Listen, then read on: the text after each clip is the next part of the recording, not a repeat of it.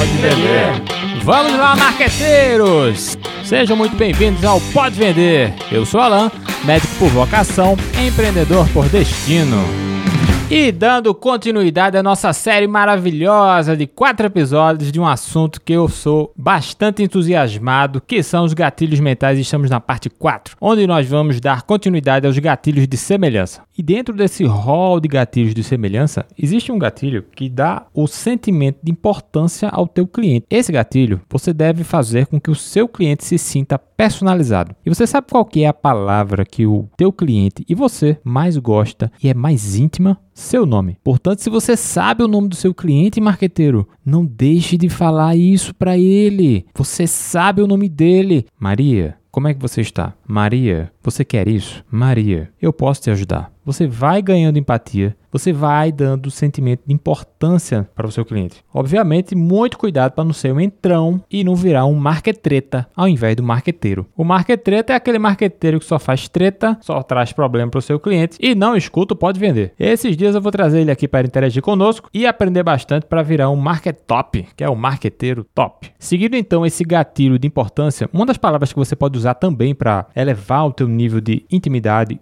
personalização com o teu cliente é a palavra você. Preste atenção num detalhe muito pequeno. Imagine um assunto de e-mail. Como emagrecer com esta dieta? Agora imagina só colocando a palavra você.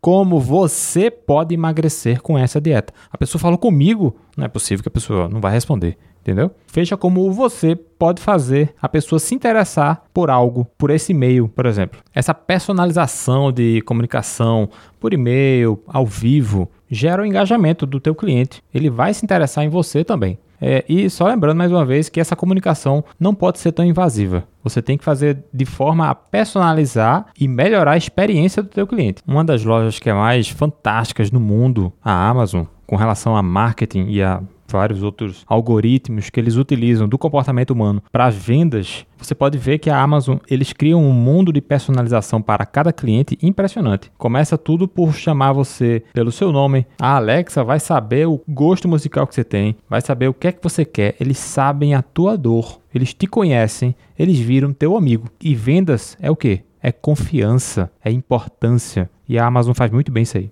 Assim que eu me formei em medicina, eu fiz geriatria. E depois da geriatria, eu vi que uma das coisas que mais melhoravam os idosos e que eu mais via idosos com saúde era a prevenção.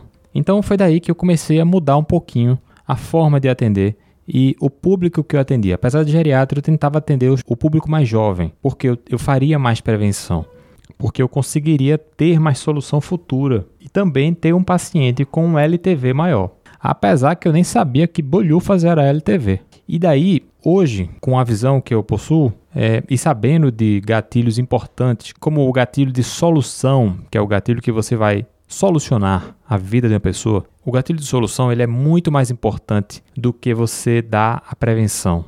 Então, você que faz prevenção, se você oferece só a prevenção, você tem menos approach do que alguém que oferece a solução. Inconscientemente, eu desenvolvia armas psicológicas para que os pacientes conseguissem me escutar e vissem a importância que é se prevenir. Então, uma das frases que com certeza quem já foi atendido por mim deve ter escutado é: se você não tem tempo para a tua saúde, você vai arrumar para sua doença. Olha o gatilho que eu usava. Lembram do medo? Gatilho do medo. Então, na medicina, você consegue encontrar muito bem médicos que utilizam gatilhos de solução, mesmo que eles façam a prevenção. Que a prevenção vende menos do que a solução. Sempre você pense que o seu cliente quer pensar menos. Então, venda a solução, não venda a prevenção, não venda os atos que vão ser dolorosos até o final. E nesse meio tem pessoas maravilhosas fazendo ótimos trabalhos com a base técnica incrível e também nós temos, assim como todas as profissões, pessoas que intrinsecamente são ótimos observadores e entendem o que as pessoas querem,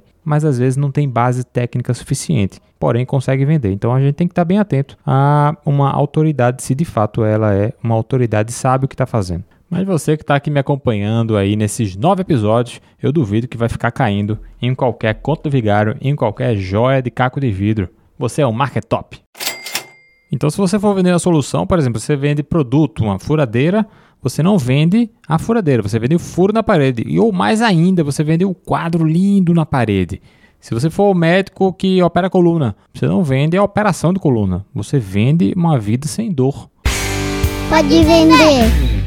E por falar em dor, que é uma coisa basal, a gente já junta com o próximo gatilho, que é o gatilho de segurança. Todo ser humano, a gente quer ter algo seguro. Ninguém vai pra rua pensando que vai ser assaltado, ninguém vai para algum lugar, pro shopping, pensando que vai ter um assalto lá dentro. Então você busca segurança. Se você lembrar da pirâmide de Maslow, quem não conhece a pirâmide, busca no Google que você vai entender melhor onde as necessidades fisiológicas e segurança são as necessidades basais do ser humano. É por isso mesmo que alguns governos cruelmente persistem em deixar as populações com fome, porque as pessoas não conseguem pensar em outras coisas antes de ter necessidades fisiológicas e seguranças garantidas. Então, pensando que primitivamente a gente busca por segurança, se você oferece no teu produto, serviço, marca uma segurança para o teu cliente, ele vai às vezes pagar mais caro se ver segurança no que você está oferecendo. E no dia a dia, para você gerar segurança, você pode dar garantias, você pode ser autoridade e você pode ter indicações. As pessoas tendem a olhar diferente quando as pessoas indicam outras. Ainda dentro desse bloco de semelhança, nós temos o gatilho de especificidade. Quanto mais específico você for, mais vai atrair a atenção de alguém. Imagina que você vende din-din e você coloca lá na sua placa, vendo dindim saboroso. Ou você vende limpeza de sofás e coloca seu sofá 100% limpo. Você consegue entender que essas qualidades são básicas do produto ou serviço que você já está oferecendo. Você já imaginou você vender um dindim com gosto de esgoto? Ou se não, eu sujo seu sofá. Isso é óbvio que você já faz. Você precisa ser mais específico. Por exemplo, vendo o melhor dindim da região da Bragança Paulista, com ingredientes selecionados naturais, e produzidos de forma artesanal, trazendo um sabor inesquecível. Vejam como é diferente de você falar só vendo um dindim saboroso. Só um parêntese aqui que dindim é um picolé dentro do saquinho. Tem alguns lugares que fala sacolé, outros lugares falam dudu, é, geladinho, cremosinho, chup-chup. E para dar aquela valorizada no preço, eles colocam gourmet no final, né? Dindim gourmet, geladinho gourmet. Então tome cuidado com a expectativa que você está criando no seu cliente de colocar o nome gourmet depois do seu produto. Basicamente, o gatilho de especificidade ele ativa também a confiança, porque se você consegue descrever bem o seu serviço ou produto, as pessoas vão saber exatamente no que é que ela está entrando. E a confiança vem de forma natural, e sempre eu falo isso que para vender tem que ter confiança. Para aumentar a confiança, existe o gatilho da empatia. Sabe aquelas pessoas que você encontra na rua, no trabalho e o santo não bate? Ou quando você está no supermercado e acha legal a forma de alguém falar. Essa conexão a gente chama de empatia. Para você criar mais empatia com as pessoas, você tem que aumentar o teu capital erótico. O nome é esse mesmo, capital erótico, que é uma combinação entre a atração física, a inteligência, o valor da pessoa, a forma de socializar. E tudo isso faz com que ela seja destacada entre outras. Você pode estar levantando o narizinho e dizer que mentira, mas é científico. As pessoas com maior capital erótico, elas se dão melhor na vida, justamente pelo gatilho da empatia. Por exemplo, temos o Barack Obama, um cara extremamente culto, inteligente, elegante, bem vestido. Isso provavelmente ajudou a ele se tornar o presidente dos Estados Unidos. Elizabeth Taylor, uma beleza extravagante desde a infância, iluminada, brilhou em todos os seus filmes, então, pessoas socialmente atraentes vão ter uma certa vantagem, um encanto que pode beneficiar em vários aspectos da vida e das profissões. Olha, mas eu sou feio que as pessoas olham para mim assim, meu Deus, como é feio. Bem, marqueteiro, se você for feio assim desse jeito, você pode ressignificar a sua feiura, dizendo que é rústico, que é raiz, que é exótico, ou você vai numa clínica de estética, mas lembre-se que o capital erótico tem mais coisas. É valor pessoal, inteligência socialização. Então, para aumentar a empatia com o teu cliente, se ligue nos detalhes, se ligue no sorriso que você vai dar para ele, no conforto que você transmite e na sinceridade. Seja a pessoa certa para o seu cliente. As pessoas hoje estão carentes, precisam de confiança. Para piorar mais ainda, tem um número gigante aí de pseudo-guru. A internet, por ser muito democrática, acabou dando voz a todos, inclusive a produtor de conteúdo que fala de empreendedorismo sem nunca ter empreendido, influenciador pobre que ensina a ficar rico. E coach de inteligência emocional com crise de ansiedade. Para terminar nossas aulas de gatilhos, vamos entrar nos gatilhos para acelerar a decisão de compra do cliente. Nós temos o gatilho do descaso. Cuidado, descaso não é desprezo. É apenas que o consumidor entenda que adquirindo o serviço ou o produto, ele que vai ganhar mais do que o vendedor. Não é desprezar o teu cliente, é só mostrar a ele que quem vai ser mais beneficiado é o comprador. E os últimos gatilhos que aceleram a compra do cliente são os gatilhos da urgência e escassez, são muito parecidos até. Eu já falei aqui desses gatilhos e só lembre que urgência é na questão de tempo, vai acabar. E escassez é na questão física. É a última peça aqui na vitrine, é a última cerveja aqui do freezer. E assim eu acho que eu termino a aula de gatilhos mentais, finalizando um apanhado de diversos gatilhos para vocês. Entenda que os gatilhos eles não devem ser utilizados sozinhos, não devem ser robóticos e sempre tem que ser genuínos. Eles são utilizados, na verdade, é, no seu dia a dia e sem você perceber, sem deixar ser percebido. Deve ser tudo sempre muito natural e, em geral, seguidos de uma boa história, de um bom contexto, de um bom storytelling, que será o tema do nosso próximo podcast. Hoje eu vou finalizar com a outra parábola que eu tenho do meu caderninho, onde diz o seguinte: Um dia, um filho de um fazendeiro perdeu o único cavalo que eles tinham. Daí os vizinhos chegaram e disseram para eles: Nossa, que azar, que infortúnio! E o velho respondeu sem nem vacilar: Talvez.